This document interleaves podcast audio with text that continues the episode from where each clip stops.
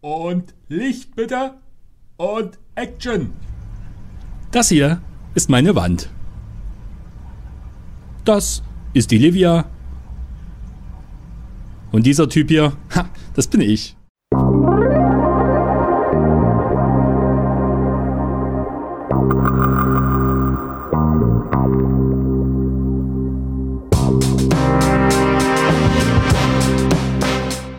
Er ist Fotograf, aber nicht nur.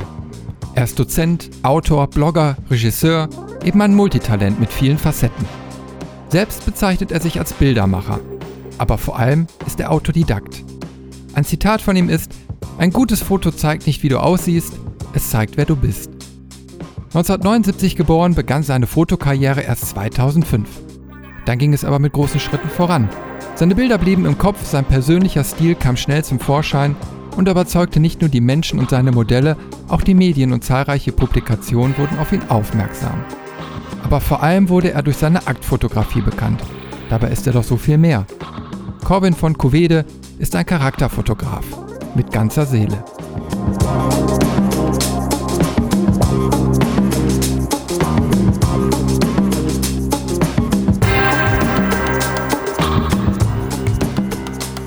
Heute wollen wir einen Blick hinter die Kulissen vom Bildermacher werfen. Schön, dass du da bist. Hallo Corbin. Hallo Christian, grüß dich. Ja, 13 Jahre bist du jetzt schon Bildermacher, wie du dich selbst nennst. Äh, jetzt würde mich als allererstes interessieren, warum scheust du dich davor, dich Fotograf zu nennen? ähm, das hat einfach den Hintergrund dadurch, ähm, dass ich einerseits äh, früher in meiner Experimentier- und Sturm- und Drangphase auch äh, sehr viel Bildmanipulation und Composings gemacht habe. Ich einfach fand, dass ähm, Fotograf einfach äh, nur ein Teil beleuchtet und das noch nicht komplett beleuchtet. Ähm, äh, ich auf der Suche nach einem anderen Namen war. Und auf der anderen Seite war das oftmals so bei Menschen, die nicht viel mit Fotografie zu tun haben und man sagt, man, dass man Fotograf ist, denken die meisten immer erstmal so an Hochzeiten und Pass- und Bewerbungsbilder. Und dadurch, dass ja ich das absolut nicht anbiete, sondern meine Arbeit in eine andere Richtung geht, war ich einfach auf der Suche nach einem, nach einem anderen Namen. Und da, dadurch, dass ich ja als Fotograf Bilder mache und nicht nur unbedingt äh, Fotos, sondern für mich aus den Fotos erst die Bilder entstehen, kam ich dann irgendwann auf den Namen Bildermacher. Und so blieb das bisher hängen. Ja, und jetzt zieht sich das durch. Jetzt zieht sich das durch und jetzt ist es mittlerweile so einfach zu einer Marke und zu einer Stück meiner Identität geworden und ich bereue es auch nach wie vor nicht, weil ich finde, es klingt einfach schön und ich muss auch immer so ein bisschen an die, an die Liedermacher denken, gerade so die deutschen Liedermacher, ähm, wie Gerhard Schöne zum Beispiel, die ich sehr gerne höre, die äh, nennen sich ja auch nicht Sänger oder Musiker, sondern Liedermacher, weil sie Lieder machen und ich mache eben Bilder. Und es musste, Deutsch, es musste Deutsch klingen, das war mir auch wichtig. Es musste Deutsch klingen? Ja, ich bin kein Freund von Anglizismen. Ja, da, da gebe ich dir aber auch recht. Äh, Sehe ich eigentlich genauso, weil warum muss man alles immer in so verenglischten ähm, ja, Wörtern ausdrücken, wenn es doch eigentlich deutsche äh, Wörter dazu gibt? Ja, ja. In meisten Fällen versuche ich mich daran zu halten. Bei Photogrow ist es mir nicht ganz so geglückt, aber ähm, ansonsten heißt bei mir meistens alles Deutsch. Natürlich heißt ein Fotoshooting auch trotzdem Fotoshooting. Da habe ich noch keinen, keinen äh, spannenden deutschen Begriff dafür gefunden. Wobei Port Port Porträtsitzung sagen auch viele, das, aber das Sitzung, das klingt irgendwie auch so ein bisschen langweilig. Ne? Wie beim Zahnarzt. Ja, zum Beispiel, oder wie beim Psychiater, ja. Oder wie auf dem Klo, da sagt man ja auch manchmal, man hat Sitzung. Ja, genau. ja. Ich war ja auf deinen Webseiten unterwegs und habe mir mal äh, jede Menge von deinen Bildern angeguckt. Ich habe äh, ja auch eins deiner Bücher hier und habe die Bilder mir da drin mal angeschaut. Und ähm, du hast dir wirklich über die Jahre einen unverkennbaren Bildschirm, äh, Bildstil erarbeitet. Und deine Bilder wirken teilweise so wie Stillleben, teilweise haben sie auch eine cineastische Anmutung, aber sie sind immer ehrlich. Und ich habe so das Gefühl, die saugen den Betrachter auch förmlich so in die Szenerie ein. Und mich würde mal so interessieren, wie lange hat dieser Prozess bei dir gedauert, bis man von einem richtigen, äh, von Kuvede sprechen kann? Ich habe keine Ahnung. Ich weiß, ich weiß nur eins, ähm, dass irgendwann äh, nach ein paar Jahren der Anfangszeit meiner Fotografie haben irgendwann immer so die Leute so, äh, als ich nur ein neues Bild hochgeladen habe, immer so zu mir geschrieben, ah ja, man erkennt sofort, ähm, dass es ein Bild von dir ist. Und das hat mich am Anfang eigentlich so ein bisschen, ja fast schon beleidigt, weil ich habe mir immer gedacht, oh nein, ich will doch aber nicht, äh, dass man jetzt schon sieht, dass es ein Bild von mir ist, sondern ich will doch irgendwie immer wieder überraschen und immer wieder mit was Neuem kommen und habe das für mich gar nicht gar nicht so angenommen, ähm, dass andere schon irgendwie dann den Stil erkannt haben. Und ich für mich habe überhaupt keinen Stil erkannt, weil ich habe meine, meine Bildsprache als so vielfältig angesehen, dass es für mich überhaupt gar keinen roten Faden gab. Und irgendwann nach einer längeren Zeit hat sich das bei mir erst so entwickelt, ähm, dass ich das äh, dann dankend annehmen konnte und äh, auch sehr, sehr froh darüber war, dass ich einen eigenen Stil habe. Und ähm, aber es gab jetzt nicht irgendwie so diesen, diesen Punkt, ab dem das dann genau losging. Und äh, ich glaube, das ist auch so eine Sache, die, die nie wirklich abgeschlossen sein wird, weil ich glaube, man äh, entwickelt sich einfach immer weiter als Fotograf und im Optimalfall entwickelt sich auch der Stil immer weiter. Und äh, vielleicht hat das, was ich in zehn Jahren tue, mit dem heute gar nichts mehr zu tun. Also es wäre zumindest mein Wunsch, dass sich es immer weiterentwickelt, weil ähm, ich fände das jetzt einen ziemlich beängstigenden Gedanken, dass äh, in zehn Jahren vielleicht meine Bilder immer noch so aussehen wie heute. Ja, ich habe gesehen, also du bist ja auch jemand, der gerne experimentiert. Ne? Also auf deiner Webseite hast du schon die ersten Cinematografien äh, hochgeladen. Äh, macht dich das auch aus, dass du dich immer wieder versuchst, neu zu erfinden? Früher mehr als jetzt. Also dadurch, dass ich ja gar keinen klassischen Weg gegangen bin, weder eine Ausbildung noch ein Studium habe, noch jemals in meinem Leben einen Fotoworkshop besucht habe, habe ich ja wirklich alles Wissen, was ich habe, über, über Ausprobieren, über Experimentieren mir angeeignet. Und das war natürlich ein ganz wichtiger Prozess, weil am Anfang habe ich, glaube ich, so machen wir es alle, erstmal alles fotografiert, was mir vor die Linse kam und Architektur und Autos und Stillleben und Natur und alles Mögliche. Und irgendwann blieb aber dann einfach nur noch die Menschen übrig. Und, ähm, und jetzt versuche ich dann mich sogar dazu zu zwingen, mehr zu experimentieren, weil ich merke immer so, dass ich dann manchmal einfach so in, in alte Muster und Gewohnheiten falle und lieber die Dinge mache, auf, die auf Nummer sicher sind, wo ich jetzt weiß, die funktionieren gut und ähm, äh, gar nicht mehr so viel Neues ausprobiere. Und deswegen ist das jetzt von mir eher eine wirklich bewusste Entscheidung, mich hin und wieder, sei es bei einer neuen Serie, bei einem neuen Projekt oder einfach nur mal so, auch wirklich ähm, gezielt äh, auf die Experimentierwiese zu begeben und mal versuchen, äh, komplett die Dinge anders zu machen, als ich sie in gewohnter Weise mache. Ähm, du, hast ja, du hast ja gesagt, du bist, du bist ja Autodidakt. Mich würde jetzt mal deine Meinung interessieren. Ich sag mal, die Leute, die jetzt wirklich eine klassische Ausbildung machen, ob jetzt nur an der Hochschule oder so, ähm, bekommen die vielleicht schon auch einen Stempel aufgedrückt, wie Fotografie zu sein hat? Ähm, ist es vielleicht auch wirklich besser, sich das autodidaktisch beizubringen und einfach selbst wachsen zu können? Mm, ich glaube, es gibt einfach ähm, verschiedene, verschiedene Lerntypen. Und ähm, dadurch, dass es ja nie mein Ziel war, mit der Fotografie Geld zu verdienen, sondern ich ja einfach wirklich so aus, aus Spaß an der Freude angefangen habe, hat sich bei mir erstmal gar nicht die Frage gestellt, wie jetzt der perfekte Einstieg wäre. Ähm, ja, Ausbildung hin oder her. Also ich habe mich dann auch irgendwann mal für ein Studium an der Hochschule für Grafik und Buchkunst in Leipzig beworben, die sehr künstlerisch ist.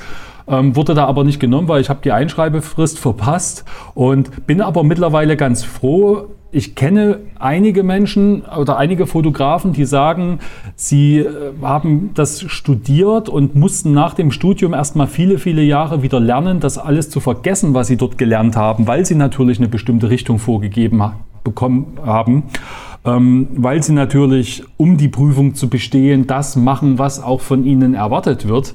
Allerdings glaube ich, ähm, dass es natürlich auch Vorteile hat, weil äh, man kann sich natürlich viele Fehler ersparen, selber zu machen. Man kann natürlich ungeheuer von der Erfahrung anderer profitieren. Man äh, kann sich natürlich mit anderen austauschen, gleich andere Sichtweisen sehen und sich dadurch weiterzuentwickeln. Also ich glaube, dass da wirklich jeder so seinen eigenen Weg äh, finden muss und dass vielleicht der der Schlüssel zum wirklichen fotografischen Wachstum dann so in der Mitte liegt, dass man vielleicht einen Teil sich wirklich systematisch äh, gemeinsam mit einem Mentor, mit einem Coach oder mit einem Trainer aneignet und die andere Art und Weise dann aber trotzdem noch sehr viel ausprobiert und eigene Erfahrungen macht. Ja, da, da, da schreibst ja, glaube ich, auch in deinem Buch, wo wir nachher noch mal ein bisschen intensiver drauf eingehen, äh, dass du auch wirklich ermunterst äh, zu machen und auch Fehler zu machen und daraus zu lernen. Definitiv. Ne? Also die Fehler, das sind immer das Wichtigste, weil jeder, jeder Fehler bringt einen weiter. Und ich sage auch immer so scherzhaft, äh, am Anfang habe ich so viele schlechte Bilder gemacht, bis irgendwann mal ein gutes übrig blieb. Und das habe ich dann gezeigt. Und ähm, und ich glaube, es gibt ja so eine Geschichte über Edison, als er die Glühbirne erfunden hat, dass er irgendwie nach, nach 500 gescheiterten Versuchen wohl andere Kollegen zu ihm gekommen sind und gesagt haben, Mensch, willst du denn das nicht mal langsam aufgeben? Du hast ja nun schon gesehen, nach 500 Versuchen, es funktioniert einfach nicht. Und Edison sagte so, nein, ich bin immer wieder einen Schritt weiter gekommen, weil ich habe jetzt 500 Varianten gefunden, wie es nicht funktioniert und komme dann dieser Variante, wie es funktioniert, immer näher. Und das, glaube ich, ist auch ganz wichtig bei den Fehler machen. Hast du eigentlich ein fotografisches Vorbild? Nee, hatte ich auch noch nie. Ähm, es gab immer mal so zeitweise Fotografen, mit denen ich mich beschäftigt habe, die mich geprägt haben. Das war eigentlich vorwiegend in meiner Anfangszeit der Jan Saudeck. Ähm, von denen habe ich auch so ein bisschen die Inspiration äh, zu meinem Bildband Geschichten einer Wand, weil er fotografiert ja fast schon sein ganzes Fotografenleben über 50 Jahre nur vor, vor einer Wand. Und äh, zu ihm, von ihm wurde ich auch inspiriert, einige meiner Fotos nachzukolorieren und in so diesen malerischen Look zu geben. Aber jetzt aktuell würde ich sagen, wenn ich, wenn ich mal in die Fußstapfen des Fotografen treten wollen würde, dann wäre es Martin Schöller, weil ich einfach seine, seine Porträts sehr mag und ihn auch ähm, einfach als, als Menschen, zumindest das, was ich in Interviews sehe, als so angenehm finde. Aber da hört es auch schon auf. Und äh, klar verfolge ich ein paar viele Fotografen und bin mit Kollegen im Austausch, aber ich muss ganz ehrlich sagen, ich gucke mir wirklich ganz wenig Fotografien an und äh, ich bin auch gar nicht so Fotografie anschaue. Publikum, mich interessiert das eigentlich gar nicht so sehr, Fotos anzugucken. Ich habe auch ganz wenig Bildbände. Ähm, ich hole mir meine Inspiration lieber, lieber von Filmen, von Theater, also von anderen Medien und versuche das dann eher in das Medium Fotografie zu transportieren, weil ich glaube, umso, oder ich habe zumindest immer die Befürchtung, umso mehr ich mich mit anderen Fotografien beschäftige, umso mehr fange ich dann irgendwann an zu kopieren und vielleicht nur noch Bilder aus meinem Unterbewusstsein nachzustellen, an die ich vielleicht gar nicht mehr denke und denke, jetzt es wäre mein eigenes. Ja, ich finde es besonders schwierig, wenn man wirklich versucht, einen cineastischen Look äh, in die Fotografie reinzubringen. Ich sage dann immer so schön, Mensch, es wäre immer klasse, wenn man ein Foto machen würde, so wie es in diesem Kinofilm dann eben halt als Videosequenz dann eingebettet ist, wenn man schon so fotografieren könnte. Äh, äh weil das doch schon eine, eine, eine ziemliche Herausforderung, gerade auch, ich sag mal, vom Format her, Breitbild, sage ich jetzt mal, ne? Äh, im Querformat. Porträts macht man ja normalerweise im, im Hochformat. Und äh, da ist schon, äh, da muss man, glaube ich, sehr, sehr viel üben und ein gutes Auge haben, um sich da die richtige Szenerie vorzustellen. Ja, die, ich meine, die Vorstellungskraft ist das eine, ne? aber dann auch die Umsetzung, das umzusetzen, was man sich vorstellt. Ich denke da nur an die, an die Bilder von äh, Gregory Creedson, ähm, der da ja manchmal mit irgendwie 80 äh, Scheinwerfern äh, komplette Straßenzüge absperrt, um seine cineastischen Bilder nachzustellen. Also der Anspruch, den Anspruch zu haben, cineastisch zu arbeiten, äh, der ist sicher wunderbar und der klingt gut. Auf der anderen Seite muss man natürlich auch immer dran denken, als Fotograf ist man ja meistens alleine oder hat ein kleines Team noch von zwei, drei Leuten und beim Film sind ja oftmals 100 Leute irgendwo äh, mit daran äh, beschäftigt, da irgendwie äh, eine Szene umzusetzen und ähm, das wird dann natürlich schwer, das als Einzelkämpfer dann zu machen. Wobei man natürlich als Fotograf dann den, vielleicht den Vorteil hat zu sagen, okay, man macht es als Composing und äh, setzt das dann alles in Photoshop zusammen, dann kommt man diesem Look vielleicht eher näher. Ja, auf deiner Webseite hast du äh, einen Tag mit Kate äh, ja mal eingestellt. Das ist eine Bilderserie, ich glaube, von drei, drei Stück, ja, genau. Ja, die sind ja schon ziemlich cineastisch. Da habt ihr ein was war das? Ein Ford Mustang habt genau. ihr noch so mitgenutzt. Und äh, ja, die sind so, wo ich klar sagen würde, auch so von, vom Look her, vom Farblook äh, her, äh, die sind cineastisch. Mhm. Die, ja. die bringen was rüber. Ja, naja, das ist immer das, was man drin sieht. Ne? Eigentlich war die, also das Konzept dahinter relativ simpel. Einen äh, Kunden von mir, die hatten sich für, ein, äh, für einen Tag, für ihren Hochzeitstag, hatten die ähm, sich den Ford Mustang gemietet und äh, ich hatte damals noch hin und wieder mal Hochzeiten fotografiert und die sagten so, ja Corbin, wenn du dann eher abhaust, kannst du denn diesen Ford Mustang nach Leipzig wieder zurückfahren und äh, den dann abgeben? Und ich sage, na klar, kein Problem. Ähm, bin eigentlich gar nicht so der Autofreak, aber Ford Mustang fahren war schon mal cool. Ähm, und, und, und ich wusste, ich hatte ungefähr noch fünf Stunden Zeit, bis ich das Auto zurückgeben musste. Und da habe ich dann halt äh, Kate, was halt meine Partnerin ist, äh, gesagt, du pass auf, ich komme hier nachher mal mit dem Ford Mustang vorbei und wir können das gleich mal nutzen und ein paar Fotos machen und sind wirklich einfach nur wahllos äh, in, auf irgendein freies Feld gefahren beim Sonnenuntergang. Die Zeit wurde schon langsam ein bisschen knapp. Wir wussten nicht, was wollen wir jetzt eigentlich machen, wo wollen wir jetzt was machen und haben dann einfach nur äh, relativ spontan, als wir dort ankamen, ein paar Bilder geschossen und daraus ist diese Serie entstanden. Ne? Also es mag vielleicht cineastisch wirken, die Herangehensweise war allerdings alles andere als das. Äh, hast du damit äh, Available Light fotografiert? Genau, ja. Das war nur die Sonne, auch kein Reflektor und nichts, also wirklich nur das wundervolle Gegenlicht. Ah, wirklich tolle Aufnahmen, muss ich sagen. Also jeder, der jetzt zuhört, sollte mal da reinschauen. Der Link zu deiner Webseite ist natürlich dann auch in den Show Notes zu finden. Ich würde noch mal ganz gerne auf einen Punkt eingehen bei dir. Und zwar, viele kennen dich ja nur als Aktfotografen. Und wenn man aber mal ein bisschen nach dir recherchiert, dann stellt sich raus, dass du eigentlich noch viel, viel mehr bist.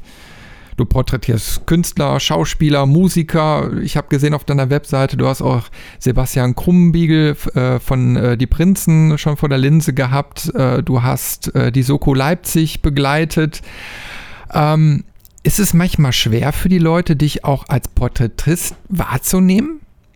Mm, das kann ich gar nicht sagen. Ich weiß es nicht. Also ähm, klar, die, die, die, nackten Frauen, die bleiben natürlich bei vielen hängen. Ne? Das ist äh, das war ja schon immer irgendwie so, äh, die, die, die Nacktheit und die Erotik, die hat uns irgendwie immer am meisten fasziniert. Allerdings habe ich, jetzt, hab ich jetzt gar nicht so den Eindruck. Also die Leute nehmen schon wahr, dass ich beides mache und ich werde auch sehr, sehr oft auf meine Porträts angesprochen. Ähm, allerdings, wenn jetzt irgendwelche Zeitungsberichte oder Interviews äh, immer kommen, dann wird natürlich schon immer der Aktfotograf in den Mittelpunkt gestellt. Aber ähm, ich selbst habe da jetzt absolut keine Befindlichkeiten. Der eine sieht halt das mehr in mir, der andere sieht das mehr in mir. Ich selbst sehe mich an sich als Porträtfotograf, weil für mich spielt es an sich keine Rolle, ob die Menschen vor meiner Kamera jetzt begleitet sind oder nicht begleitet sind, weil für mich nach wie vor das Porträt eine Rolle spielt. Und man sieht es sowohl in meinen Akten, ähm, also man sieht es auch in meinen Akten, ähm, dass es eigentlich fast alles Porträts von Menschen sind und ähm, halt einfach ähm, minimalistische Porträts, bei denen die Kleidung einfach noch weggelassen wurde und die Aktheit, also die Nacktheit, die steht für mich eigentlich immer so an zweiter Stelle und die Persönlichkeit des Models immer an erster Stelle und von daher ähm, überlasse ich das gerne jedem selbst, äh, auf was er seinen Fokus lenken möchte. Ich finde, das, das gelingt ja auch sehr gut, wie ich eben schon so meinte, wenn man, wenn man die Bilder anschaut, gerade so um die Augen herum der Modelle, äh, wenn die direkt in die Kamera schauen, die, wie gesagt, ich habe dieses Gefühl, dass man so ins Bild reingesaugt wird, da, da wird was transportiert. Ja, und äh, das ist schon, schon wirklich sehr, sehr schwierig, das umzusetzen. Das ist, glaube ich, halt dann die, die wirkliche Arbeit des, des Menschenfotografen. Ne? Ich meine, seine Kamera und seine Technik zu beherrschen, das setze ich in, in jedem Fotografgenre voraus. Also darüber braucht man nicht sprechen und äh, auch nicht, dass man das Licht beherrscht, egal ob man jetzt äh, mit verfügbarem Licht fotografiert oder mit Studiolicht. Und das ist auch was, was ich oftmals in meinen Workshops und Coachings äh, den Teilnehmern vermittle dass es in anderen Genres, wie zum Beispiel der Fashion-Fotografie, ist es ganz selbstverständlich, dass sich ein Fashion-Fotograf automatisch auch ähm, gut in der, in der, in der Modeszene auskennt. Ne? Der weiß ganz genau, was, was sind aktuelle Trends, ähm, was sind bestimmte Eigenarten eines Materials, äh, was ist der besondere Schnitt jetzt an einem, an einem Kleidungsstück. Also er beschäftigt sich sehr mit diesem, mit diesem Thema und bei einem Autofotografen, der, der ist irgendwie in diesem ganzen Autothema so enorm drin und weiß da ganz viel Bescheid. Aber in der Porträtfotografie habe ich so den Eindruck, und in der Aktfotografie ist es gar nicht so selbstverständlich, dass sich äh, Fotografen mit dem Thema Mensch beschäftigen. Ja? Einfach mal versuchen zu verstehen, wie ticken wir Menschen denn überhaupt? Wie funktioniert denn unsere Psyche? Wie funktioniert unser Geist? Wie funktioniert Kommunikation? Wie funktioniert Körpersprache? Und ähm, das sind alles so die Dinge, mit denen ich mich über die Jahre beschäftigt habe und die ich absolut spannend fand, weil ich einfach den Menschen an sich so spannend finde in seiner, in seiner Vielschichtigkeit. Und, ähm, und ich habe aber immer noch keine Antwort gefunden, warum ähm, Menschenfotografen, also zumindest Menschen, äh, Fotografen, die Menschen fotografieren, die großen Profis wissen das schon, aber warum der, der durchschnittliche Hobby-Menschenfotograf nicht so viel über Menschen weiß wie der Autofotograf über Autos oder der Fashionfotograf über Mode. Muss man nicht auch so ein bisschen empathisch vielleicht veranlagt sein?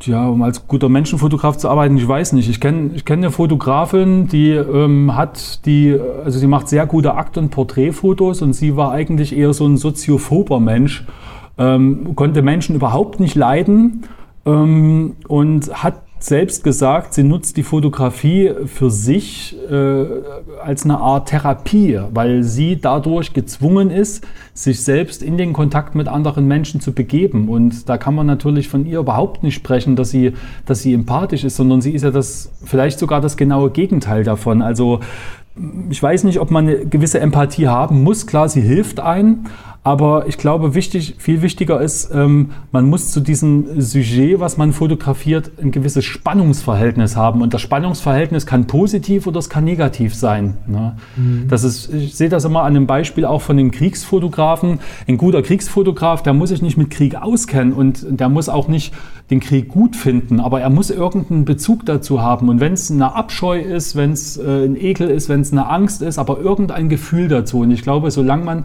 oder sobald man zu irgendeiner Sache irgendein Gefühl hat, und dabei spielt es keine Rolle, ob positiv oder negativ, dann kann man sich einer Sache auch auf spannende Art und Weise nähern. Ja, du hast ja auch einen, ja, ich würde mal sagen, relativ dokumentarischen ähm, Einfluss auch in deinen Fo Fotografien. Du porträtierst deine Modelle total ehrlich und natürlich. Meistens ist auch nichts geschönt, das ist dir auch sehr, sehr wichtig. War es anfänglich nicht schwer, überhaupt solche Bildideen umzusetzen, ähm, weil normalerweise stelle ich mir jetzt vor, dass gerade die Modelle und Kunden auch immer so eine perfekte Illusion eigentlich von sich sehen wollen, wenn du mit denen zusammenarbeitest. Ja, die, die, Illusion, ja gut, wo hört jetzt die Illusion auf? Wo fängt die Realität an? Ne? Ähm, ich glaube, viel wichtiger ist den Menschen mittlerweile, wenn sie, wenn sie meine Fotos sehen, sich einfach durch meine Augen sehen zu lassen. Und dadurch, dass mir das sehr viele Menschen sagen, was, was du auch sagst, dass äh, sie den Eindruck haben, dass die Menschen alle sehr ungeschönt sind, dass man irgendwie was, was äh, hinter der Fassade erkennt, dass es ungestellt ist, dass es natürlich ist, ähm, kommt der Wunsch in vielen Menschen auf zu sagen, ähm, dann, dann möchte ich mich auch mal so sehen lassen, äh, gerade in der Welt, in der es ja eher um, um viele Äußerlichkeiten geht, in der es darum geht, irgendwelchen Idealbildern zu entsprechen, in der es darum geht, ähm, sei es durch Kleidung, sei es durch Schminke, sei es durch Rollen, in die wir schlüpfen, immer irgendeine Maske zu tragen. Und ähm, ich glaube, dass ich dadurch, dass ich solche Bilder mache, auch nur die Menschen anziehe, die genau das suchen. Weil wer ein schönes Beauty-Porträt von sich möchte, ähm, der kommt nicht zu mir, der geht, der geht eher zu einem anderen Fotografen und umgedreht. Ne? Es gibt dann genauso die Menschen, die sagen, nee, ich möchte jetzt halt, wenn ich ein Fotoshooting mache, will ich mich nicht so sehen, wie ich mich im Spiegel sehe, sondern da will ich mich mal schön zurecht machen lassen. Aber die kommen dann wieder nicht zu mir. Und so glaube ich, dass man immer das, was man irgendwie aussendet mit seinen Bildern, auch irgendwie anzieht. Zumindest dann, wenn man den fotografischen Stil hat. Und der fotografische Stil bestimmt sich nach meinem Empfinden für einen Menschenfotografen natürlich auch durch die Auswahl der Modelle. Ne? Welche Art von Menschen fotografiere ich? Und, ähm, und, und sicher verirrt sich immer mal der ein oder andere Kunde zu mir, der dann auch äh, sagt, ja, und kannst du mir nicht da mal meine Fältchen wegmachen und da mal meine Haut. Aber meistens löst sich dann auf, wenn wir ins Gespräch kommen, wenn ich äh, dem Menschen irgendetwas von meiner Sichtweise erzähle, wie ich die Fotografie sehe, warum ich so fotografiere, wie ich fotografiere. Und da entwickelt sich ganz oft so ein Verständnis daraus, dass es, äh, dass der Wunsch dann auf einmal im Hintergrund ähm, rückt. Und vor allem, wenn ich dann immer sage, für was möchtest du denn jetzt dieses Porträt haben? Ne? Möchtest du dieses Porträt haben, um in zehn Jahren draufzuschauen und zu sagen, ja, so sah ich vor zehn Jahren aus? Oder möchtest du das Porträt haben, um in zehn Jahren draufzuschauen und zu sagen, eigentlich ist das jetzt total beliebig, weil ich weiß gar nicht mehr, wie ich aussah, was der Fotograf jetzt an mir bearbeitet hat. Ja.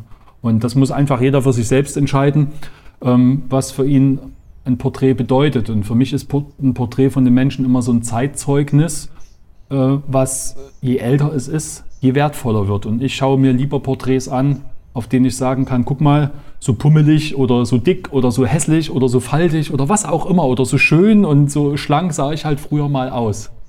Ja, da gebe ich dir, da gebe ich dir vollkommen recht. Also ich persönlich habe auch gemerkt, dass ich bei solchen ehrlichen Fotografien viel, viel länger hinschaue als äh, ja bei den normalen Fotos, die man eben halt so kennt äh, weil die für mich auch so ein bisschen äh, austauschbar sind. Ne? Also ich sag mal, es gab ja immer, so ich, ich sage jetzt mal vor etwas über zehn Jahren ja besonders so intensiv die Bewegung, dass alles retuschiert sein musste. Alle wollten ja äh, so dieses Zeitschriftencover-Niveau erreichen.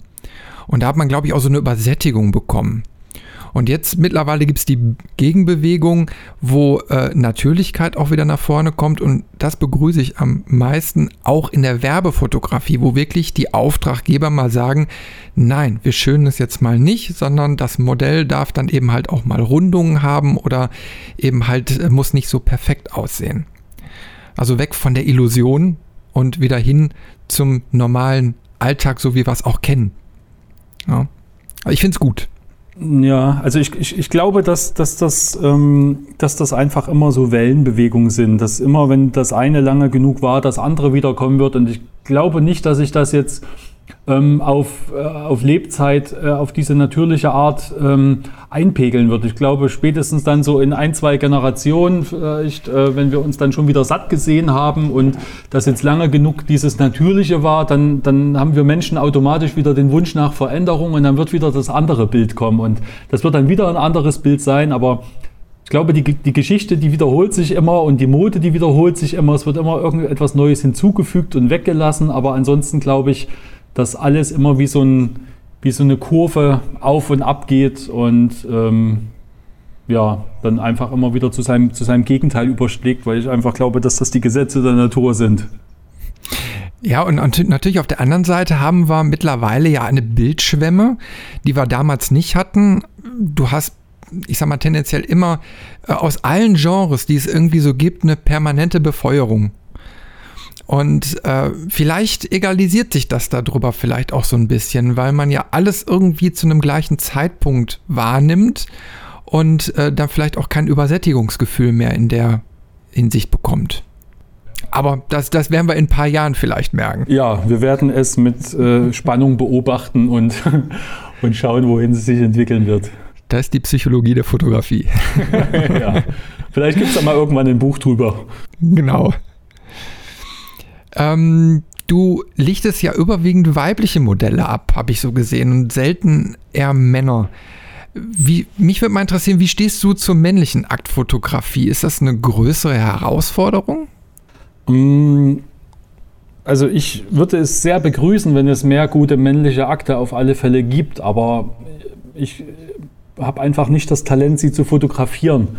Ähm, es, ist, es ist so, dass ich als ähm, heterosexueller Fotograf ähm, natürlich mich mehr von Frauen angezogen fühle als von Männern und natürlich bei einer Frau ähm, sofort weiß, was mich anspricht, äh, was, was ich sinnlich finde, was ich vielleicht erogen finde, ähm, was mich in irgendeiner Form was mich in irgendeiner Form triggert. Und, und diese, diese Energie, die da zwischen, zwischen mir und einer Frau auf, auf visuellem oder auf geistiger Ebene herrscht, das ist mein, das ist mein Motor für gute Fotos, weil das, das kann ich innerlich mich aufnehmen, das spornt mich an. Wenn ich zum Beispiel eine Frau sehe, auch Mensch, bei ihr kommen jetzt die Schlüsselbeine besonders schön raus, dann ist das so mein Motor, mir zu überlegen, ah, wie muss ich jetzt das Licht setzen, wie muss ich sie jetzt posieren, damit ich genau dieses, diese schönen Schlüsselbeine so sichtbar mache und für andere sichtbar machen kann, wie ich sie jetzt wahrnehme. Und das können aber auch die Hände sein, das kann der Po sein, das kann der Rücken sein.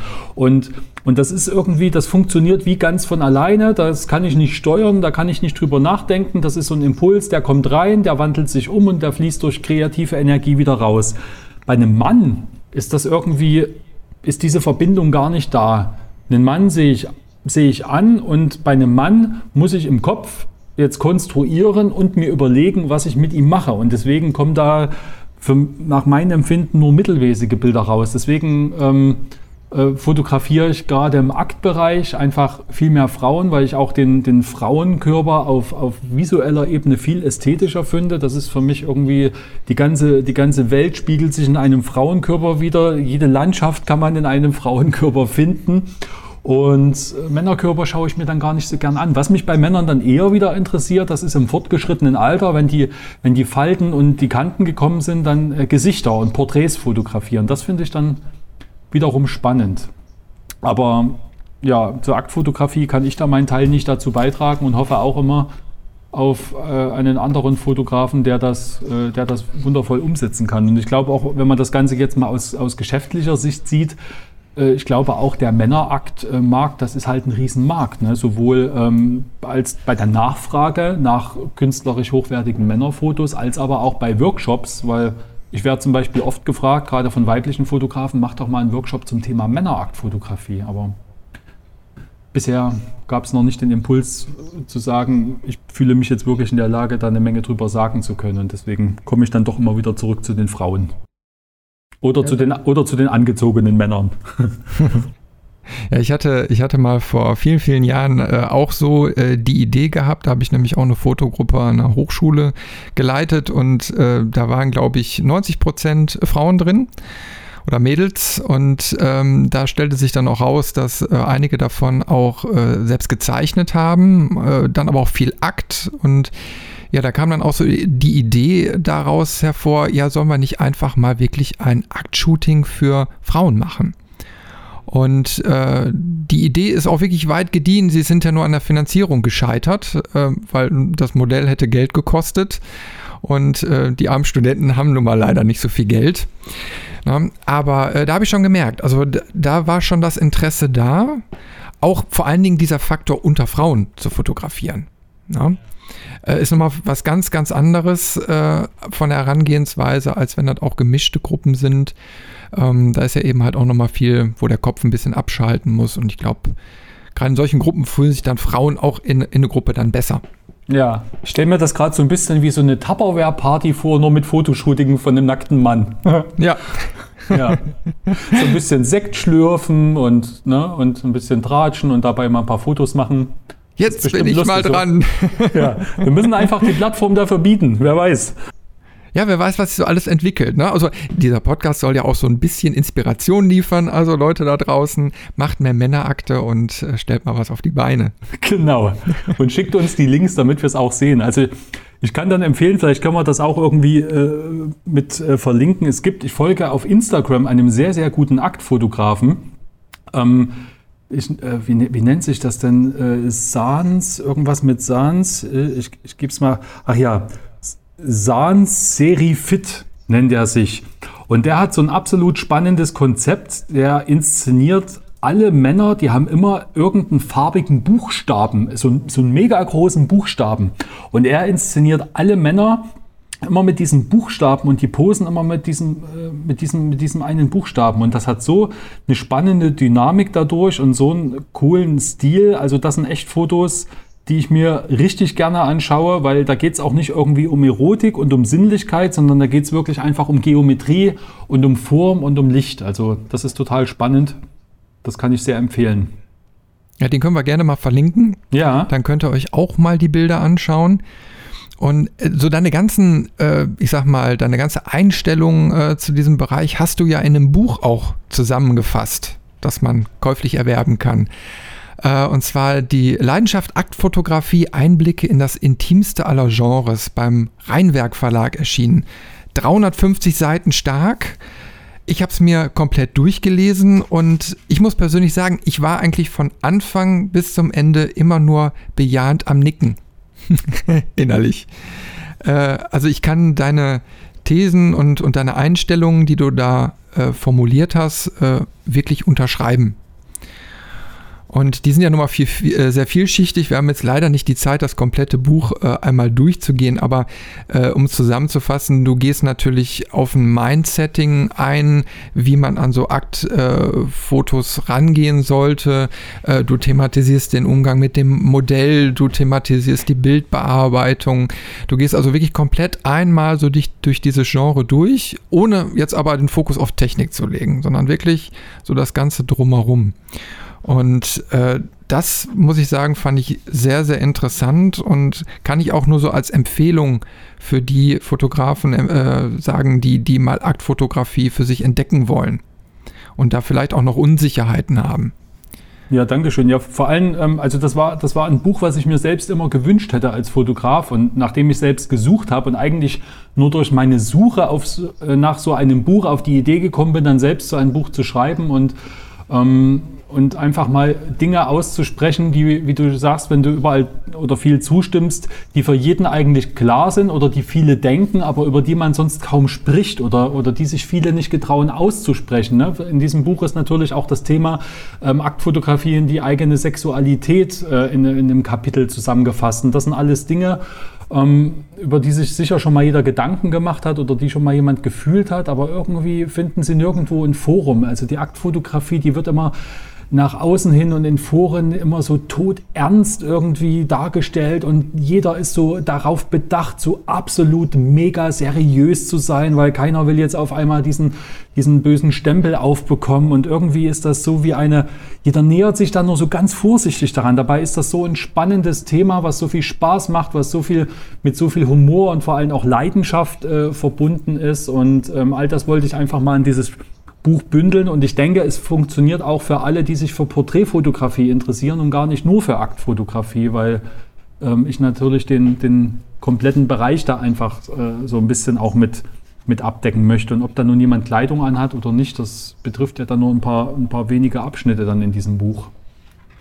Ja, du hast auch jede Menge äh, Bildbeispiele auf den Seiten so zusammengefasst aus deinen ganzen Serien.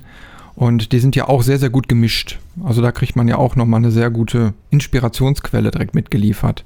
Ja, und natürlich die Model-Interviews, das lag mir auch sehr am Herzen, dass ich nur nicht selbst was schreibe, sondern auch einfach mal Aktmodelle ähm, zu Wort kommen lasse, was ihnen denn überhaupt wichtig ist bei einem Aktfotoshooting oder bei einem Aktfotografen. Ne? Beziehungsweise ist halt auch ein Model in dem Interview mit drin, äh, die sich niemals Akt fotografieren lassen möchte und äh, ich sie auch einfach mal gefragt habe, warum denn das nicht? Ne? Weil das für mich einfach so die ganze Sache auch ein bisschen abrundet, nicht nochmal ähm, äh, über die Aktfotografie zu schreiben, sondern vielleicht auch das mal von der anderen Seite zu beleuchten.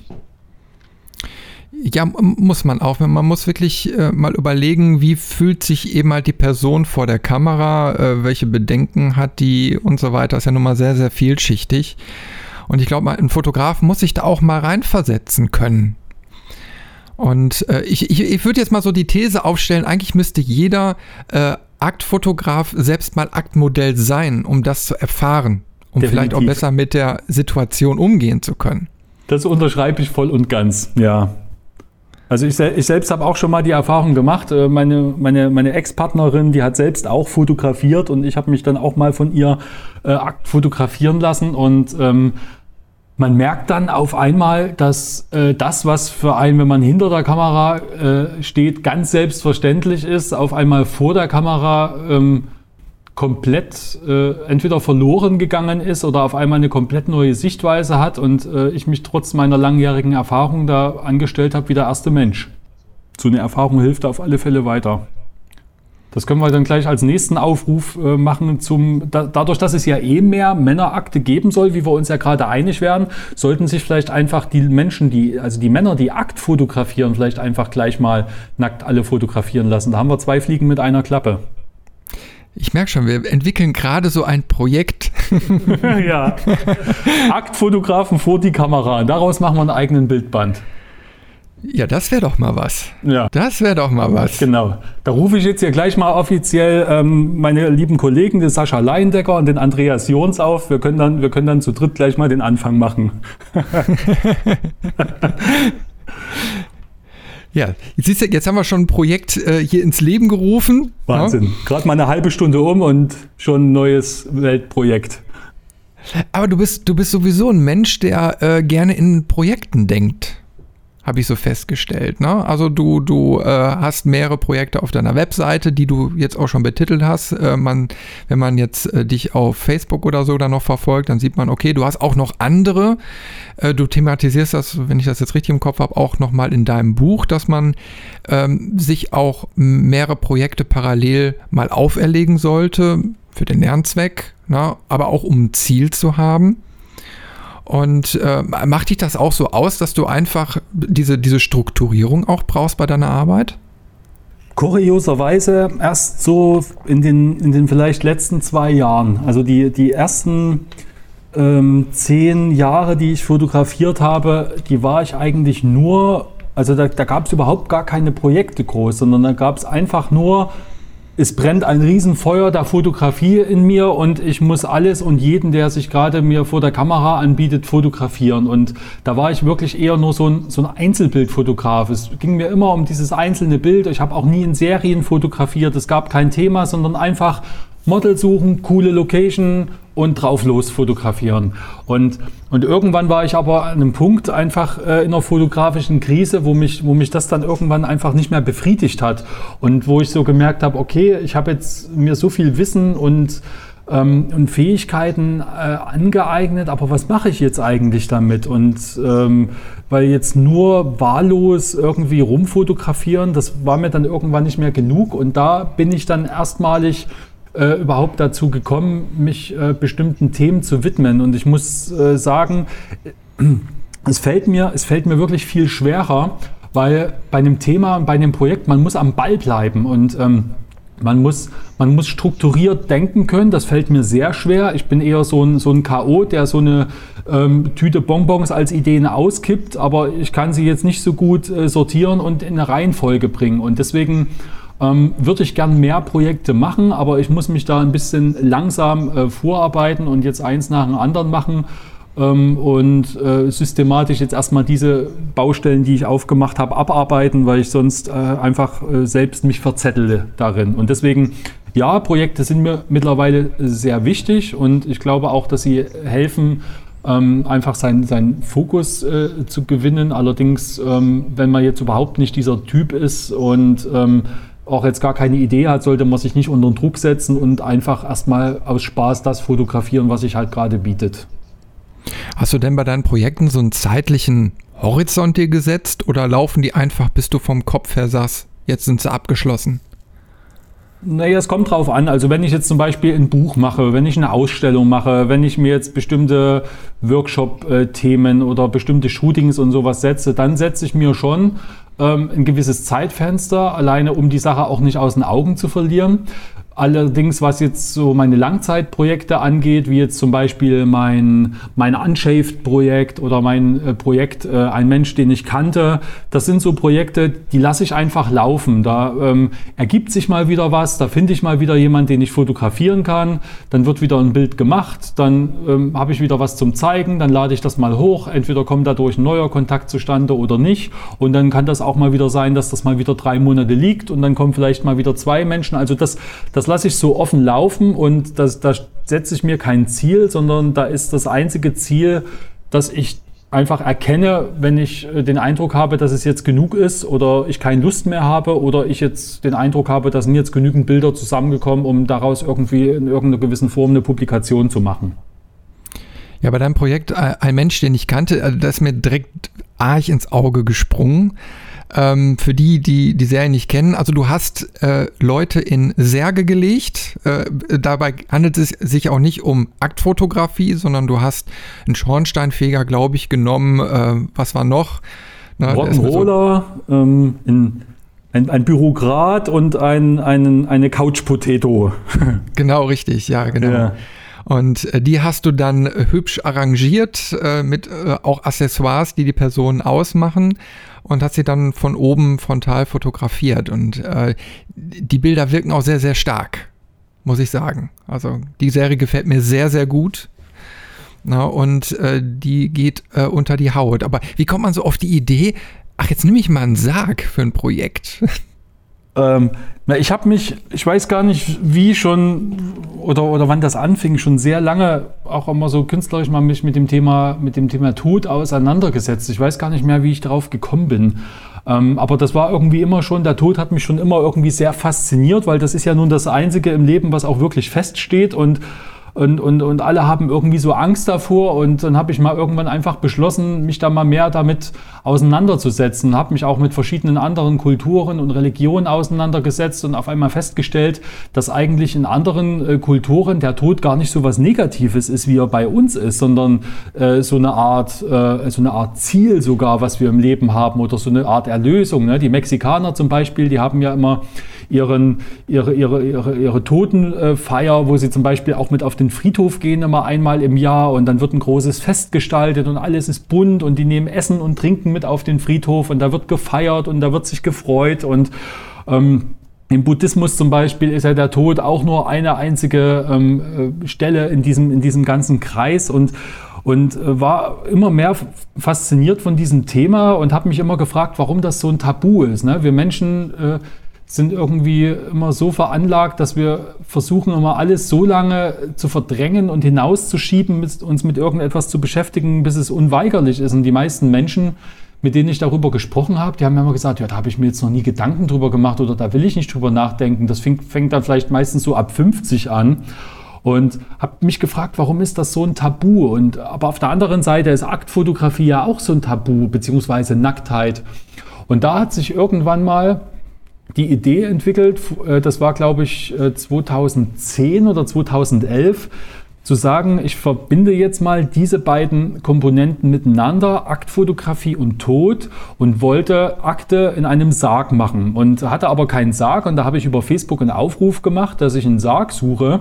Und der Facebook-Post wurde, glaube ich, 50 Mal geteilt und kam bei einem Bestatter aus Leipzig ähm, auf die Facebook-Pinnwand. Und der rief mich dann an und hat gesagt, hier, du brauchst einen Sarg, ich habe einen, komm mal vorbei. Und da haben wir uns so drüber unterhalten und er ist an das Thema Tod natürlich genauso unbefangen rangegangen wie ich und hat mir einen Sarg zur Verfügung gestellt und ich habe dort im Bestattungshaus quasi verschiedene Aufnahmen gemacht und da haben wir sogar ähm, die Idee daraus entwickelt, da eine Ausstellung draus zu machen und haben dann im Bestattungshaus ähm, eine Ausstellung zum Thema Tabus gemacht. Ähm, die war auch sehr gut besucht, war sehr gut angenommen und von daher hatte ich schon den Kontakt zum Thema äh, zum Thema Sarg und zum Thema Tod. Und dann irgendwann ruhte das ein paar Jahre. 2012 war die Ausstellung und jetzt vor, vor ein paar Monaten oder vor einem Jahr kam mir erneut der Impuls zu sagen, ach Mensch, das wäre doch mal lustig zum Thema Lebensinhalte und Lebenswerte. Ne? Was, was ist eigentlich das, was uns Menschen in unserem Leben ausmacht? Was, was ist das, was unser Lebensinhalt ist? Wo, wofür stehen wir jeden Tag auf? Ähm, was sind unsere Ziele im Leben? Was ist vielleicht unsere Berufung? Und das ist für mich das Thema, Charaktere zu inszenieren, bei denen das auf den ersten Blick sichtbar ist und sie so zu inszenieren, als wären sie jetzt gerade von uns gegangen. Sie waren vielleicht vor fünf Minuten noch am Leben, werden jetzt in diesem Sarg fotografiert und ähm, ja, und habe mir dann kurzerhand bei diesem Bestattungshaus noch jetzt einen eigenen Sarg gekauft, weil ich das natürlich hier bei mir im Studio mache, weil das auch so ein Langzeitprojekt ist. Und so ist dann so peu à peu ähm, diese Idee weiter entstanden und ähm, wird dann jetzt hoffentlich auch noch weiter wachsen. Ja, eins dieser Bilder ähm, ist ja auch in deinem Buch drin. Äh, auf Seite 46, der Traum der Ewigkeit. Das müsste, glaube ich, aus dieser ersten Serie sein. Ne? Genau, da sieht man dann richtig. so einen Akt in einem, in einem Sarg, ja. richtig mit äh, ja, Seidenpolsterung. Ne?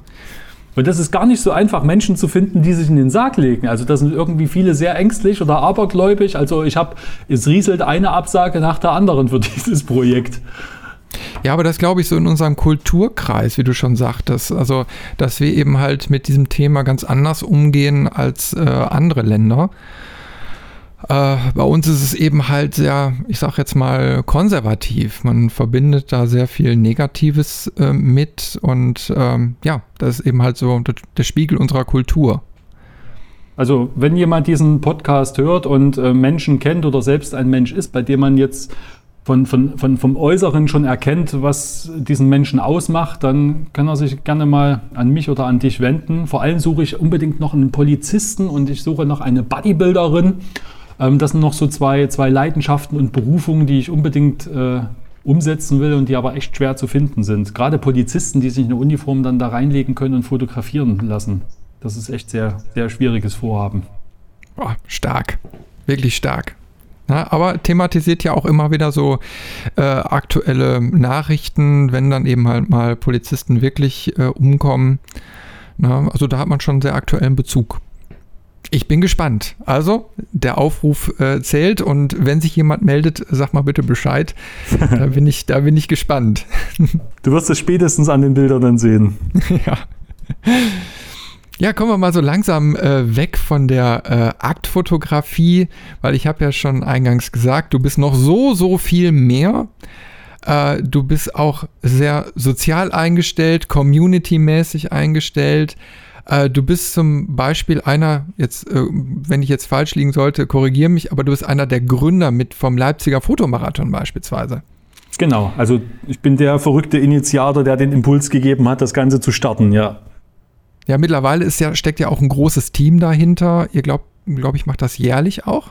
Wir haben das bis habe. jetzt jährlich gemacht, richtig. Es gab insgesamt vier Ausgaben vom Fotomarathon. Wir waren jetzt im letzten Team äh, acht Leute. Allerdings haben wir ähm, bis auf weiteres entschieden, dass es jetzt ähm, ab 2018 erstmal kein Fotomarathon mehr geben wird. Einfach aus dem Grund, weil uns das Ganze jetzt einfach ähm, vom, vom Arbeitsaufwand her so über den Kopf äh, gewachsen ist ähm, dass wir es jetzt einfach nicht mehr stemmen können. Und ähm, also ich finde es sehr schade. Ich würde mir sehr wünschen, dass es den Fotomarathon in Leipzig weiter gibt und hoffe, dass irgendwann mal jemand kommt und sagt, hey Corvin, was ist denn damit? Ich habe Lust, das irgendwie weiterzumachen und dass ich dann jemanden dann mit äh, sagen kann, pass auf, so und so geht's und ich helfe da nochmal mit. Aber ähm, bis dahin liegt das leider jetzt erstmal auf Eis.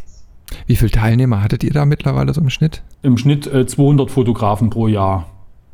Ja, das ist natürlich eine enorme Menge, die organisiert werden muss. Ja, das war also wirklich für, für ein paar von unserem Team, gerade für den Simon, den Grafiker oder die Maria, unsere PR-Frau und auch mich, äh, der eine Fotomarathon hat aufgehört und wir haben angefangen, den nächsten zu organisieren. Ne? Also das ist schon wirklich eine Menge Arbeit, wenn man es auf diesem, auf diesem Niveau machen möchte, was, was wir uns von Anfang an gesteckt haben. Wir wollten es halt nicht einfach so als so eine kleine Spaßveranstaltung mal für für 30 Leute, sondern wollten schon einfach auch ein, ein Event in der Stadt etablieren, was auch äh, eine gewisse Wahrnehmung halt auch hat. Ne? Und das haben wir auch erreicht und das war auch eine wunderschöne Zeit, aber wie das oftmals so ist, man hat immer so den Kopf voller Ideen und kann aber nicht alles machen. Und dann muss man manchmal ein paar Dinge beenden, um wieder neue anfangen zu können.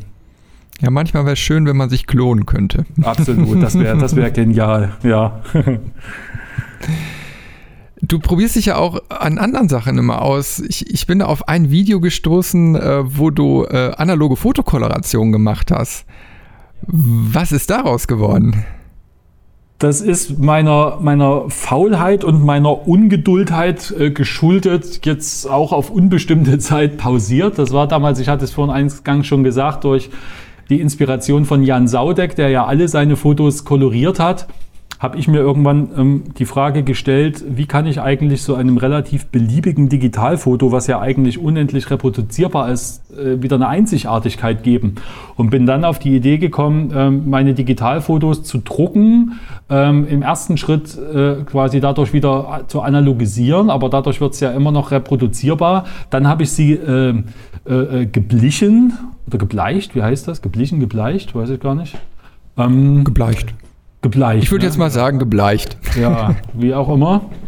Und äh, danach äh, koloriert. Und, und dadurch ist natürlich jedes Bild ein Unikat. Und ähm, es gibt es halt dann nur wirklich einmal. Und das war für mich ein Experiment, äh, was ich angefangen habe. Und ich glaube, ich habe insgesamt vielleicht zehn Bilder, die ich auf diese Art und Weise koloriert habe. Aber äh, ich habe dann auch relativ schnell die Lust verloren, weil ich bin ein schrecklich ungeduldiger Mensch und es gibt nur wenige Dinge, bei denen ich dann auch wirklich, äh, die mich so stark begeistern, dass ich so lange am Ball bleibe. Und die Fotografie ist eigentlich untypisch für mich, dass ich da jetzt schon seit 13 Jahren dabei bin.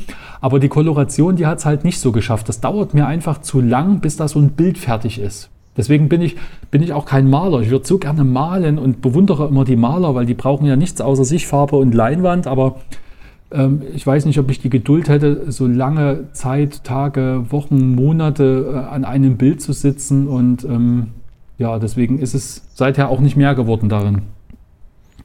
Was ich immer schade finde, aber es ist wie es ist. Also ich hätte die Geduld auch nicht. Ja. Muss ich wirklich gestehen. Äh, deswegen habe ich mir auch die Fotografie ausgesucht, weil ich da einfach schneller zu Ergebnissen komme. Ja, ja, und gerade die Digitalfotografie, ne, das ist auch ein Grund, weswegen ich nicht analog fotografiere. Das dauert mir alles zu lange, bis ich da mal mein Bild fertig habe. Und da bin ich immer so ungeduldig. ich, ich, möchte später auch mal so eine Dunkelkammer ausprobieren, also die äh, Eigenentwicklung, äh, aber eigentlich nur, um es mal zu erfahren um einfach auch dieses, diesen, diesen Prozess zu verstehen. Aber ich weiß jetzt schon, ich werde da niemals genügend Sitzfleisch für haben, um das dann regelmäßig zu machen, weil man einfach zu lästig ist. Ich werde schneller sehen.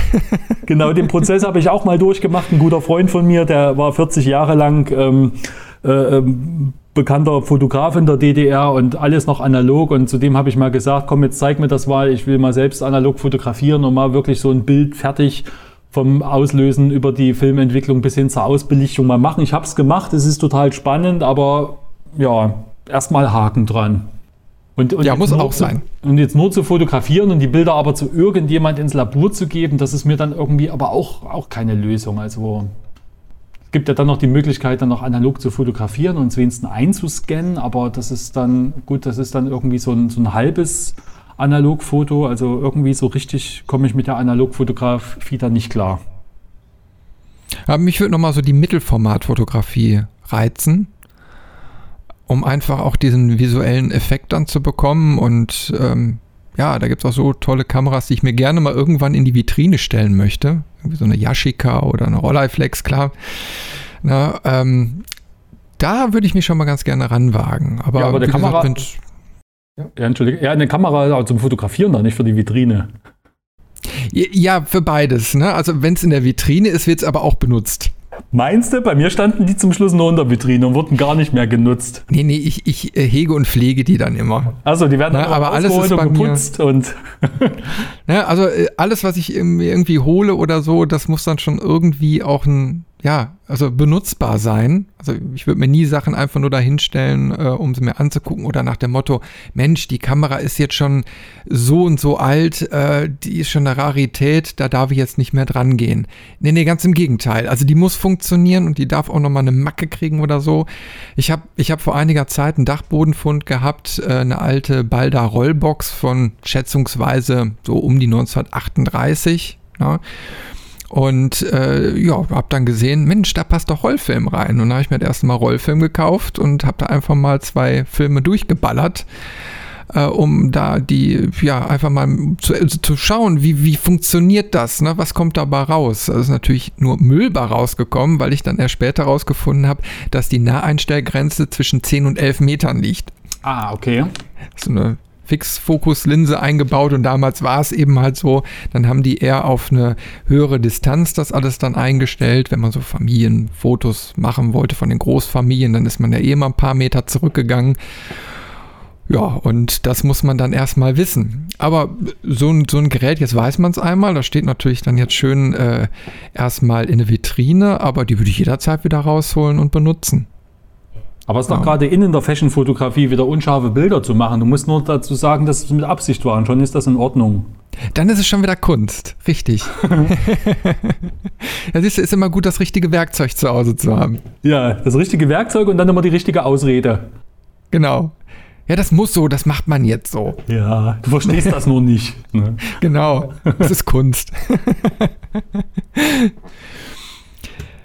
Du bist ja auch im Social Media Bereich äh, stark unterwegs und äh, da habe ich mal so ein bisschen geguckt. Du hast äh, natürlich mehrere YouTube-Kanäle, du hast Instagram und irgendwie habe ich so das Gefühl bekommen, dass du, dass so 2015 für dich irgendwie so eine Art Social Media Jahr war, wo du an, also mehrere Sachen angefangen hast, wie glaube ich auch dein Photogrow-Kanal ähm, und auch Instagram und gerade bei Instagram habe ich dann wirklich äh, auch Bauklötze gestaunt.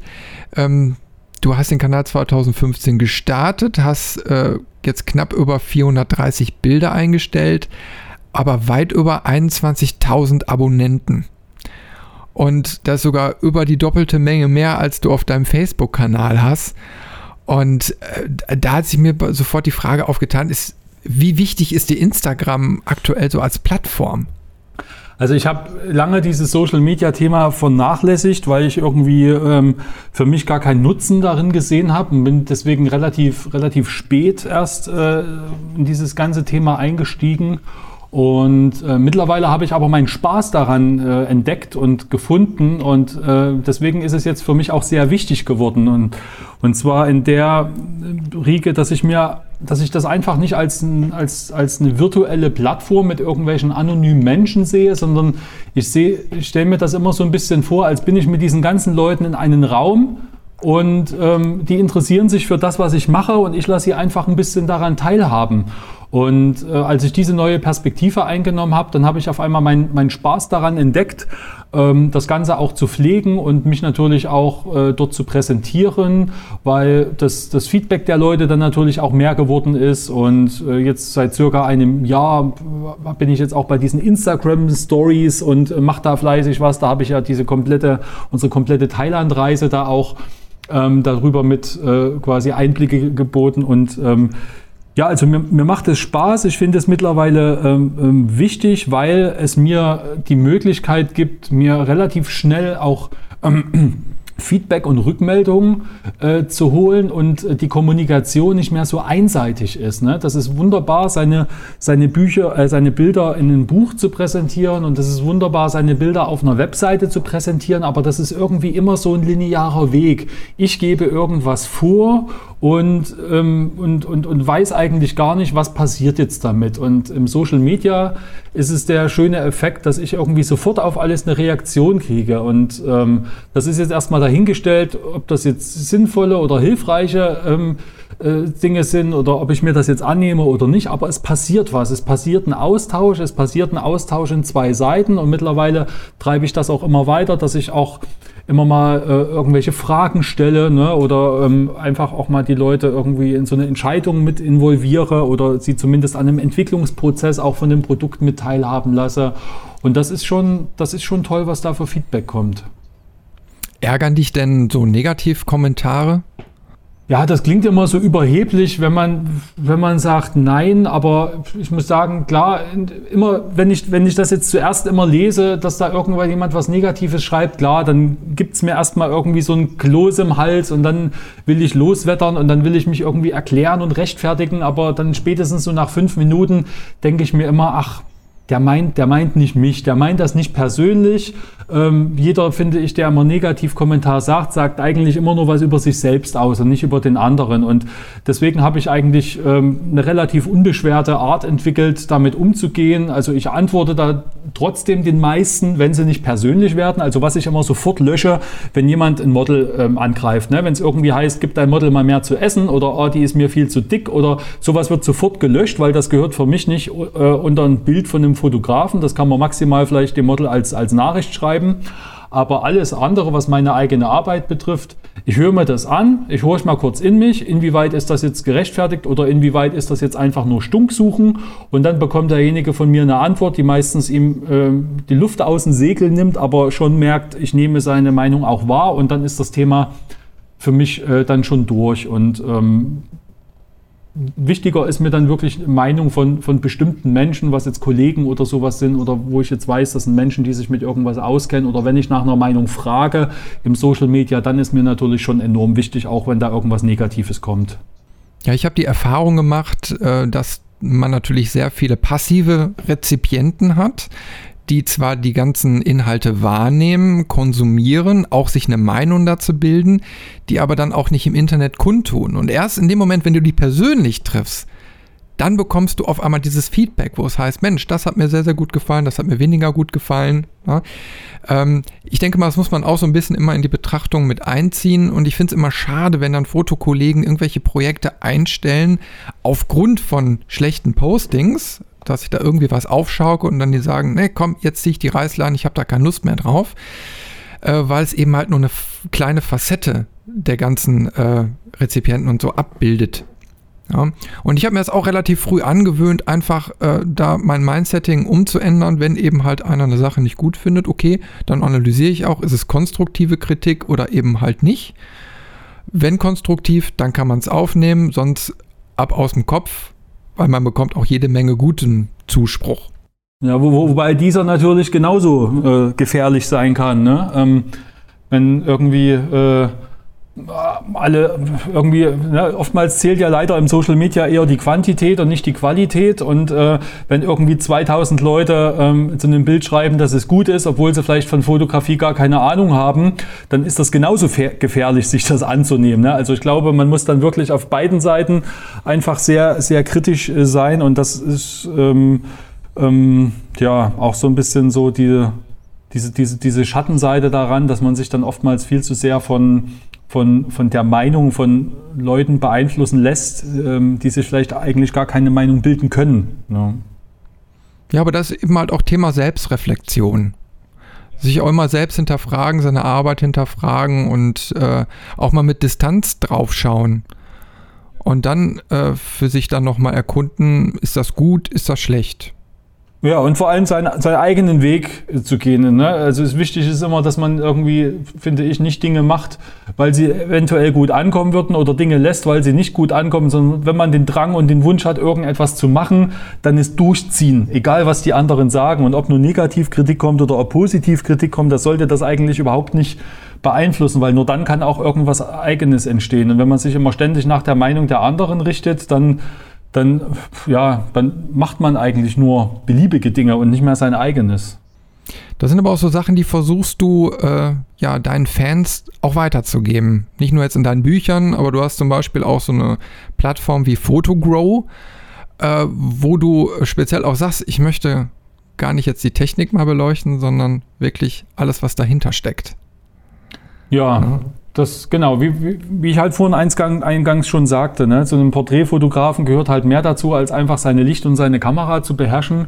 Und es gibt für mich, ähm, oder es gab für mich damals zu dem Zeitpunkt von Photocrow einfach noch ähm, zu wenige Seiten, ähm, wo ich mal dieses Wissen bekommen habe, was mich interessiert. Und zwar diese, diese, die, diese Dinge zwischen den Zeilen, wie manche Leute ticken, wie sie an Shootings herangehen, wie sie ihre Modelle finden, wie sie mit ihrem Model kommunizieren, was denn vielleicht selbst äh, sie in irgendwelchen äh, Phasen machen der Kreativlosigkeit und sowas. All diese Dinge, über die sonst kaum gesprochen würde. Und es gibt so ein paar ausgewählte Seiten, wie jetzt zum Beispiel ähm, von, von Michael Omori Kirchner, der sich ja auch so äh, Themen abseits der Technik widmet, was mich immer sehr interessiert hat. Und ähm, aber viele Seiten waren mir einfach zu techniklastig. Und das, das ist wichtig, dass es solche Seiten gibt. Aber ich habe mir gedacht, wenn ich jetzt auch so eine Seite mache, dann muss ich nicht noch eins mit auf den Haufen draufwerfen, sondern dann versuche ich irgendwo in, in den Bereich reinzukommen, der, der mich selbst interessiert und der noch nicht so abgedeckt wird. Und so kam dann die Idee zu Photocrow, dort einfach äh, querbeet alles Mögliche zu sagen, was mir in den Kopf kommt und was irgendwie direkt und indirekt mit Fotografie zu tun hat und was die Leute vielleicht eher daran teilhaben lässt, was meine Gedanken, was meine Gefühle und meine Sichtweise der Fotografie ist und wie ich an bestimmte Dinge herangehe, wie meine Bilder entstehen und jetzt gar nicht so sehr mit welcher Kamera oder welchem Licht ich jetzt irgendwas gemacht habe. Das Besondere bei der Plattform ist ja auch, die ist kostenlos, richtig? Genau, die ist, die ist kostenlos. Ja, es gibt halt kostenlose Blogs und es gibt halt ähm, meinen kostenlosen YouTube-Kanal, der, ähm, gut, der steckt noch in Kinderschuhen, da gibt es noch nicht so viel. Es gibt jetzt natürlich auch ähm, ähm, ähm, ähm, die ersten Online-Seminare, die sind dann natürlich ähm, kostenpflichtig. Durch irgendwas, von irgendwas muss ich natürlich auch meine Rechnung bezahlen. Aber äh, die Idee ist weiterhin, und das wird auch immer so bleiben für die nächsten Jahre, viel kostenlosen Content, einfach ähm, um, um den Leuten hochwertige Informationen äh, zu vermitteln und ähm, hin und wieder zwischendurch dann einfach auch immer mal ein kostenpflichtiges äh, Produkt, was dann einfach äh, etwas mehr in die Tiefe gibt. Und mittlerweile kann man sich in der Community anmelden. Mein großes Ziel ist es daraus wirklich auch eine eigene Community entstehen zu lassen mit einem internen ähm, Forumbereich, wo man sich auch ein eigenes Profil anlegen kann, wo man seine eigene Arbeit präsentieren kann, wo man sich mit anderen kurzschließt anschließen kann und wo es dann auch eine eigene, eine eigene interne Gruppe gibt, wo nur Absolventen meiner eigenen Workshops mit drin sind. Das heißt, wo man sich Kritik und äh, Antworten auf Fragen holen kann und einfach weiß, dass jeder, der eine Antwort gibt, auch irgendwie schon mal durch ein Seminar bei mir auch ungefähr auf dieses gleiche Mindset eingestellt ist. Und das ist so die, die kleine Vision, die ich da mit, mit Fotokur verfolge. Ja, aber das ist eine schöne Sache. Ich meine, das ist ja auch dann qualitativ gutes Feedback, äh, stelle ich mir vor, was man dann bekommen kann. Ja, das ist, das ist das Ziel und so soll es auch sein. Dadurch, das ist so ein bisschen wie so eine fotografische Familie ähm, da gründen, weil es ist immer ein sehr angenehmes Ambiente bei mir, bei meinen Seminaren und Workshops, was ich sehr genieße, was die Teilnehmer sehr genießen. Und das ist einfach so mein Ziel, das über die Workshops auch noch hinauszutragen und da auch vielleicht immer mal aus Eigeninitiative, dass dann immer mal jemand sagt, man organisiert auch wieder mal ein Treffen und man setzt sich mal wieder zusammen und trifft sich einfach nur mal auf ein Bier und redet mal wieder, wie es über die wie die Entwicklung war, wie es so nach dem Workshop ging und ne, einfach so in, in, Kontakt zu bleiben mit Gleichgesinnten und nicht so über dieses Anonyme, sondern mit Leuten, die da irgendwie schon einer gewissen Gruppe zugehören. Du hast ja auch vergangenes Jahr, ähm, ich weiß jetzt nicht, ob es deine erste war, aber du hast eine Fotoreise nach Rumänien gemacht, ne? Richtig, das war die erste, ja. Beschreib mal so deine, deine Eindrücke davon. Es war, es war schon lange mein Wunsch, das so zwei Leidenschaften miteinander zu verbinden. Und zwar die Leidenschaft zu reisen und die Leidenschaft zu fotografieren. Und ich habe irgendwie gemerkt, dass diese beiden Leidenschaften sehr viele Menschen haben und natürlich auch die Leidenschaft für gutes Essen. Ähm, und dadurch, dass ich in letzter Zeit gerne reise. Also ich bin mein ganzes Leben wirklich nicht viel gereist. Das äh, fing dann eigentlich dann irgendwann erst so an und ähm, habe mir aber überlegt, ähm, ich habe so viele tolle Orte in Rumänien gefunden, ich habe so viele tolle Begegnungen gehabt, ich habe für mich ähm, tolle Fotos dort erstellt von einer Welt, die mir vorher total verborgen war. Und ich habe mir überlegt, wie wie kann ich denn jetzt zwei Fliegen mit einer Klappe schlagen? Wie kann ich denn jetzt einerseits das ähm, in meine Arbeit integrieren, dass ich, wenn ich auf Reisen bin, nicht immer sagen kann, äh, nicht immer sagen muss, oh, ich kann nicht so viel reisen, weil ich muss hier in Leipzig sein und Geld verdienen, sondern dass äh, sich das vielleicht auch refinanziert. Und wie kann ich aber auch auf der anderen Seite diese Menschen einfach ein Stück mit, äh, mit in diese Welt nehmen, sie eintauchen lassen und die gleichen Erlebnisse genießen lassen, wie ich sie habe. Und daraus ist halt diese Idee, der Fotoreise entstanden.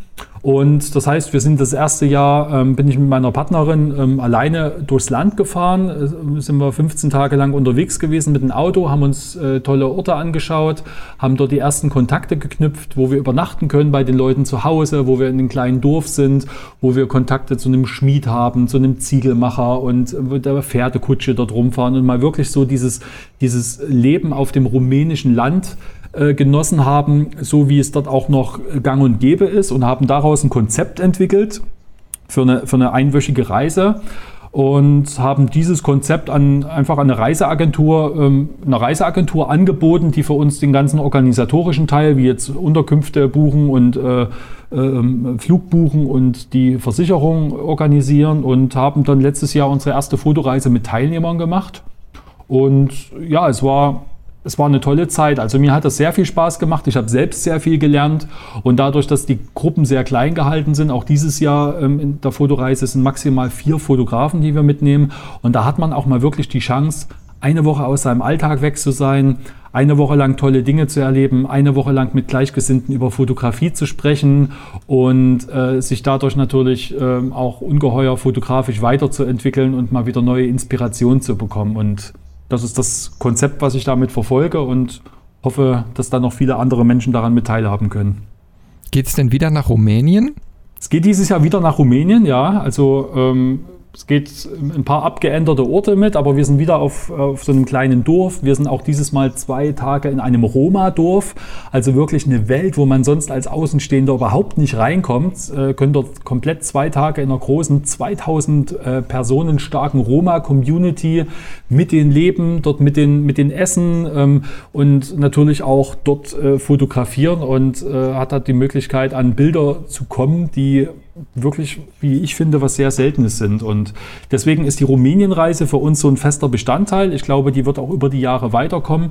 Was jetzt einfach noch der Wunsch ist, jetzt äh, vielleicht für Ende 2018 oder Anfang 2019 einfach noch ein zweites Reiseziel mit dazuzunehmen. Und äh, mein großer Favorit wäre ja ähm, irgendwie Russland oder Ukraine. Stelle ich mir auf jeden Fall interessant vor.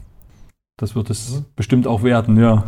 Aber die, die äh, haben schon so einen explorativen Charakter, die äh, Fotoreisen, ne? Also, dass man das Land und die Menschen einfach genau. erkundet. Die, Rum die Rumänienreise auf alle Fälle, also da ist halt wirklich das Thema ähm, äh, Menschen eines vergessenen Landes. Das heißt, wo wir diese alten Traditionshandwerke besuchen und die Menschen dort vor Ort fotografieren. Das heißt, da sind keine Models gebucht. Wir fotografieren dort wirklich die Rumänen, die Roma, ähm, die Ungarn, die Siebenbürger Sachsen, also diese ganze Schar von Menschen, die dort wohnen, äh, in, ihren, in ihrem privaten Umfeld. Ne? Und äh, da werden kleine Themen gestellt, zum Beispiel ähm, erzähle in einer Fotostrecke von fünf Fotos ähm, äh, die Geschichte des Ziegelmachers, also dass von den Außenstehenden erkennbar ist, was macht dieser Mann, was kommt am Ende dabei raus, was macht seine Arbeit aus.